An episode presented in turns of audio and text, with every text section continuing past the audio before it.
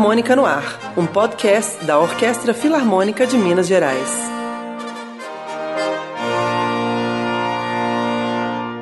Bem-vindos ao podcast Filarmônica no Ar, um programa realizado pelo Instituto Cultural Filarmônica com oferecimento da Aliança Energia. Meu nome é Cássia Renata Lima e sou flautista da Orquestra Filarmônica de Minas Gerais.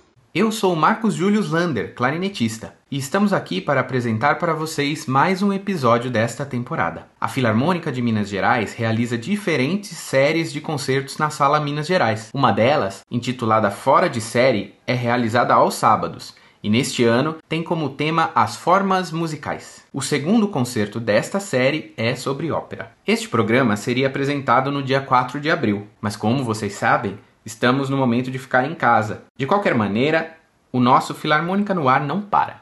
Então, vamos lá?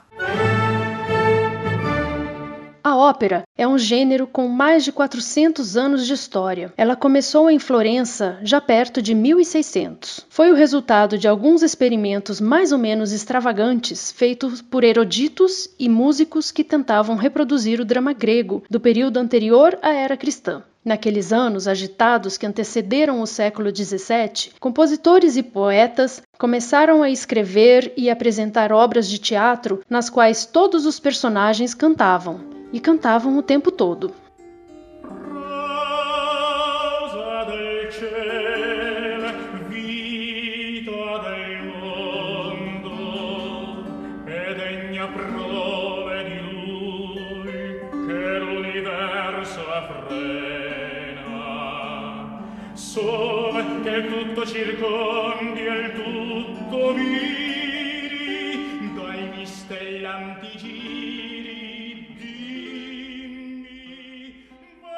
Aqueles artistas e intelectuais criaram, em pleno renascimento italiano, o gênero que é, até hoje, o mais popular e improvável de toda a música clássica. Não é muito difícil definir o que é uma ópera. Trata-se de um tipo de espetáculo teatral no qual a maioria ou todos os personagens cantam durante a maior parte do tempo, acompanhados por diversos instrumentos. Nesse sentido, é um evento que exige um acordo entre criador e plateia. Ambos são convidados a interagir a partir do mais alto grau de fantasia. Afinal, canta-se na alegria e na tristeza, no amor e no ódio, na saúde e na miséria. A música acaba por ser, assim, a moldura que contextualiza cada cena e intenção dos atores, por vezes deixando o próprio sentido do texto e da dramaturgia em segundo plano. Desde sua invenção e por todo o período barroco, a ópera sofreu muitas objeções exatamente pela sua falta de realismo. Já em 1670, o crítico francês Charles de Saint-Héremont comentava: Há mais uma coisa nas óperas que é contrária à natureza e com a qual não posso me conciliar. É o cantar a peça inteira, do início ao fim, como se as pessoas representadas se encaixassem nisso ridiculamente e tivessem concordado em tratar com música tanto os mais corriqueiros quanto os mais importantes assuntos da vida. Pode-se imaginar que um patrão chame seu empregado ou mande levar uma mensagem cantando? Que um amigo partilhe um segredo com outro cantando? Que homens deliberem num conselho cantando? que ordens no campo de batalha sejam dadas cantando, e que homens sejam melodiosamente mortos com espadas e flechas?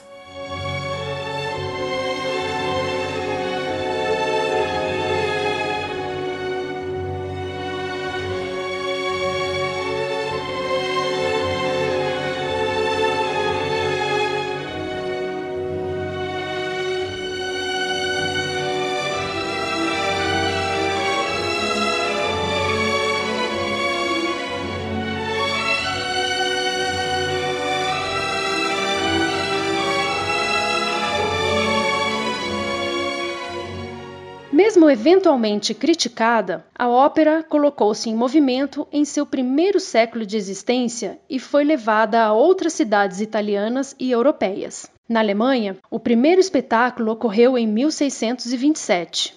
Na França, conquistou corações a partir dos anos de 1640. Não demorou muito tempo para que chegasse com sucesso à Inglaterra. Em cada um desses locais, o gênero adquire suas peculiaridades e assenta-se no que passa a conformar aos poucos um estilo nacional, adaptando-se ao gosto e idioma local.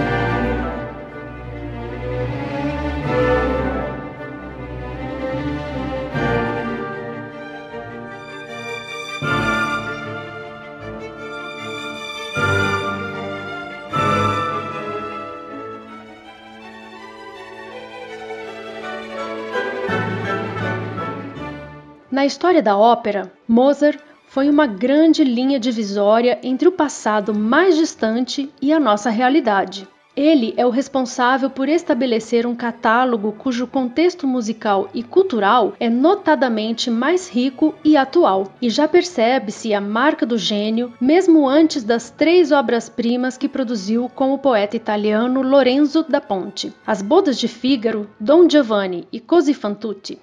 Em algumas de suas óperas, como Idomeneu, Mozart foi responsável por retirar o caráter reflexivo e estático do texto, fazendo-o contaminar-se por uma ação dramática mais ativa, plenamente justificada musicalmente.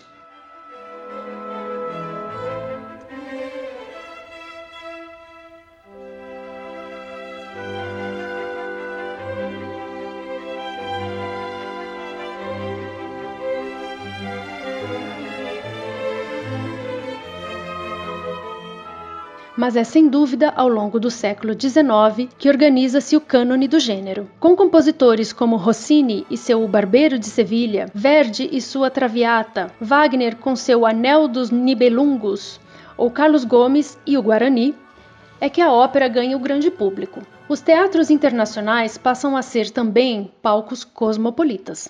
Por um lado, não é fácil entender como um gênero hermético e culto de finais do século XVI, acabou por tornar-se um dos mais populares de toda a história da música. Mas é fato que hoje a ópera encanta plateias de todas as classes sociais do mundo, não apenas por suas belas melodias, mas também pela força de suas histórias e o carisma de alguns de seus cantores, verdadeiras celebridades.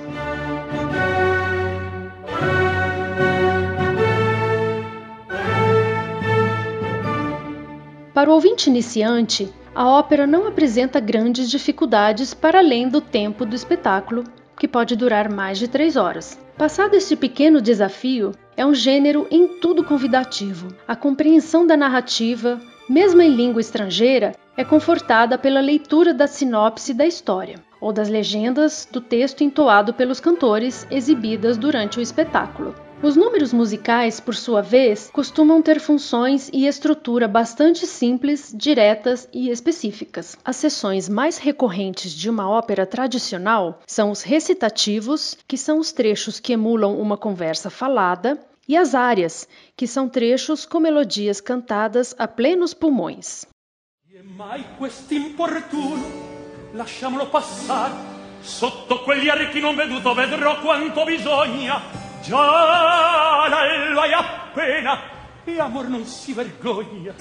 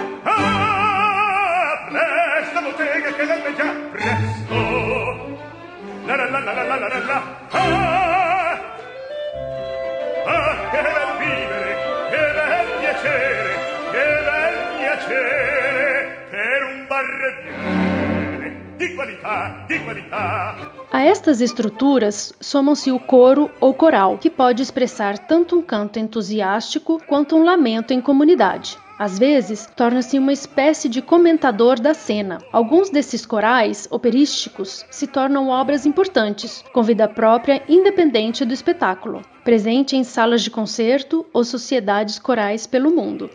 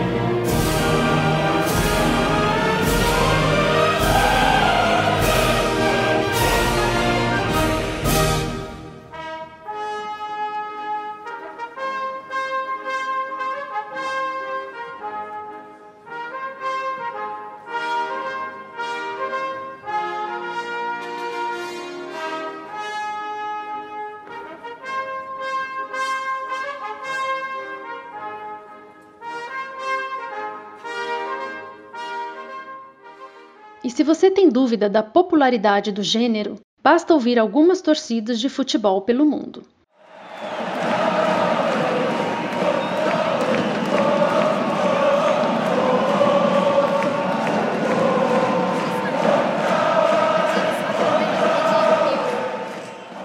Você está ouvindo o Filarmônica no Ar, uma realização do Instituto Cultural Filarmônica, com o oferecimento Aliança Energia, uma empresa que acredita que a arte é a energia que transforma o mundo. Libreto é como chamamos o roteiro da ópera. Muitas vezes, tal como no roteiro de um filme ou de novela, o libretista prevê uma cena dançada ou a mudança de ambiente com passagem do tempo. É com esta função que muitas vezes na ópera são adicionados trechos puramente musicais. Eles podem ser números coreografados para bailarinos, como o caso da Dança das Escravas Persas, da ópera Klovantina, de Mussorgsky ou o que chamamos de intermezzi, que descrevem trechos encenados sem texto, como a viagem de Siegfried pelo Reno, ou no pungente intermezzo da ópera Cavalaria Rusticana de Mascagni.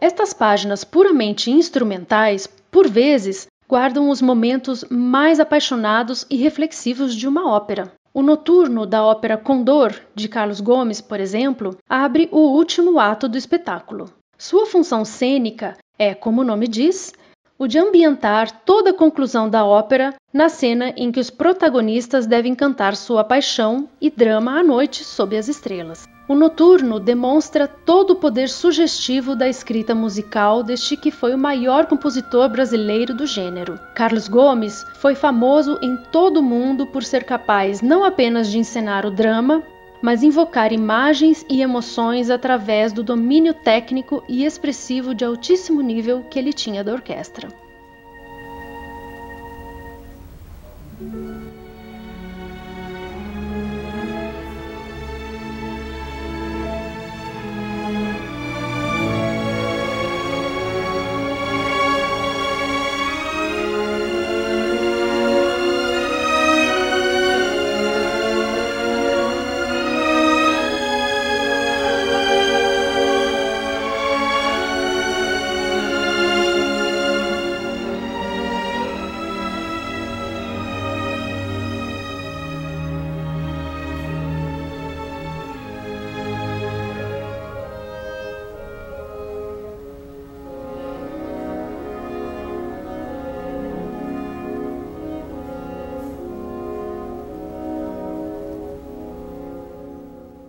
Outra sessão instrumental muito ouvida é a abertura. Elas estão entre as sessões mais celebradas de uma ópera nas salas de concerto. Seja por conta do engenho de sua estrutura, que por vezes funciona como uma seleção das melhores melodias da ópera, seja por conta de seu brilho instrumental entusiasmante.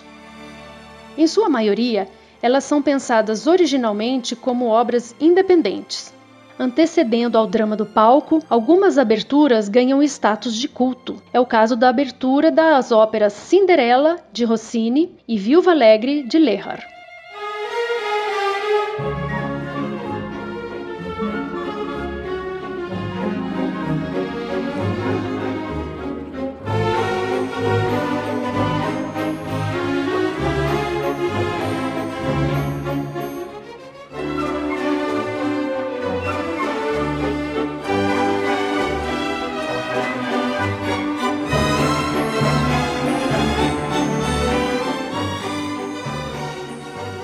Qualquer que seja o espetáculo, o ouvinte de ópera deve contar sempre com a grande intensidade emocional do gênero.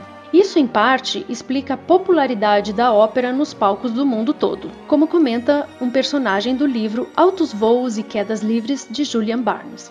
Por muito tempo, eu não compreendi realmente o que estava acontecendo, apesar de ler atentamente os resumos da história.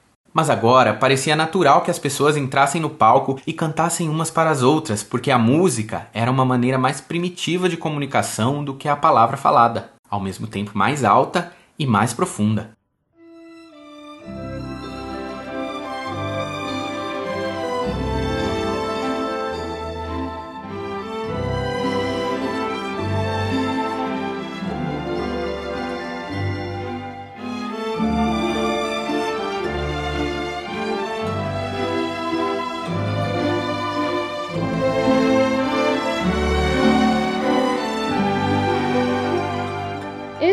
Foi o Filarmônica no Ar sobre ópera. O episódio teve narração de Cássia Renata Lima, flautista, e Marco Júlio Lander, clarinetista da nossa orquestra. Ouvimos neste podcast excertos de Richard Wagner com a Orquestra Sinfônica da Rádio da Baviera sob a regência de Maris Jansons. Mussorgsky com a Orquestra Filarmonia sob a regência de Herbert von Karajan. Mozart com a Academia de St. Martin in the Fields sob a regência de Sir Neville Marriner. E ouvimos ainda trechos de Rossini com a orquestra e coro do Teatro Regio de Parma sob a regência de Maurizio Barbassini. Verdi com a orquestra e coro do Teatro La Fenice sob a regência de Ricardo Frizza e a torcida do Urawa Reds. Mascagni com a Orquestra Filadélfia sob a regência de Eugene Ormandy. Ouvimos Carlos Gomes pela Orquestra do Teatro Amazonas, sob a regência de Luiz Fernando Malheiros, e a Orquestra Sinfônica de Nuremberg, sob a regência de Hans-Peter Gmur. Inscreva-se para receber os próximos episódios em sua plataforma de podcasts de preferência. Nos acompanhe pelas redes sociais, no Facebook, Instagram, YouTube, Twitter e SoundCloud. É só procurar pela Filarmônica MG. O roteiro é de Leandro Oliveira, adaptado por Lívia Aguiar. Edição de áudio por Breno Rodrigues. O podcast Filarmônica no Ar tem o patrocínio da Aliança Energia, por meio da Lei Federal de Incentivo à Cultura. Realização: Instituto Cultural Filarmônica, Governo do Estado de Minas Gerais, Secretaria Especial da Cultura, Ministério da Cidadania e Governo Federal. Pátria Amada Brasil.